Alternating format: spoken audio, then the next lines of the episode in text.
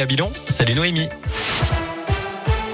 Salut Cyril, salut à tous. Le point sur le trafic d'abord et toujours de grosses difficultés sur l'autoroute A89 à hauteur de Saint-Julien-d'Aude dans la Loire. Un accident tragique s'est produit ce matin. Un camion a traversé le terre-plein central et percuté une voiture qui arrivait en face. Les deux occupants sont décédés. Un troisième véhicule est impliqué mais le conducteur est indemne. L'autoroute a rouvert sur une seule voie en direction de Lyon mais la circulation est toujours coupée en direction de Clermont. Les conditions de circulation qui restent délicates voire même difficiles avec de la neige sur les hauteurs du Rhône, des Monts du Lyonnais et du Beaujolais. Des opérations de déneigement sont en cours. À la une, que faire pour envisager les fêtes plus sereinement? Un nouveau conseil de défense sanitaire a lieu aujourd'hui pour faire le point sur la cinquième vague de Covid. De nouvelles mesures de restriction pourraient être annoncées, en particulier pour les grands rassemblements comme la fête des Lumières prévue de mercredi à samedi à Lyon. Mais le gouvernement n'envisage pas de confinement ni de couvre-feu pour l'instant.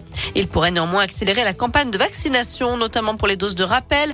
La vaccination des 5-11 ans est également sur la table. Pour l'instant, la Haute Autorité de Santé recommande seulement la vaccination pour les plus jeunes fragiles, euh, soit 360 000 enfants en France. Hier, plus de 42 000 cas ont été enregistrés dans le pays. 11 000 personnes sont hospitalisées à cause du Covid.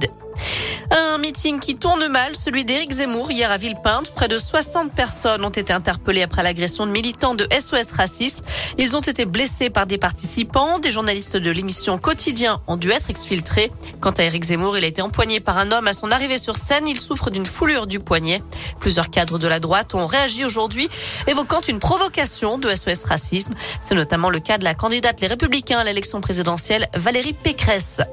À retenir également la visite historique d'Emmanuel Macron dans la région. D'après la montagne, le chef de l'État se rendra à Moulins dans l'Allier mercredi et il ira ensuite à Vichy, une première depuis la visite du général de Gaulle en 1959.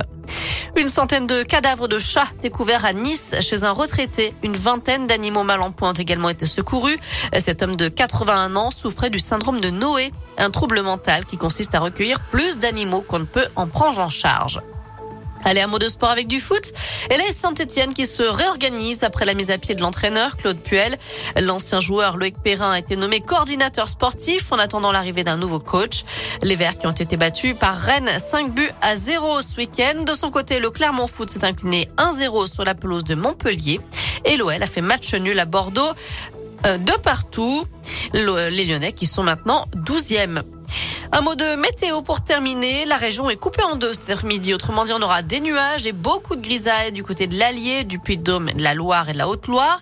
Et un ciel qui se dégagera un petit peu plus du côté du Rhône, de l'Ain et de l'Isère. Les températures varient entre 5 et 8 degrés pour les maximales cet après-midi dans la région. Merci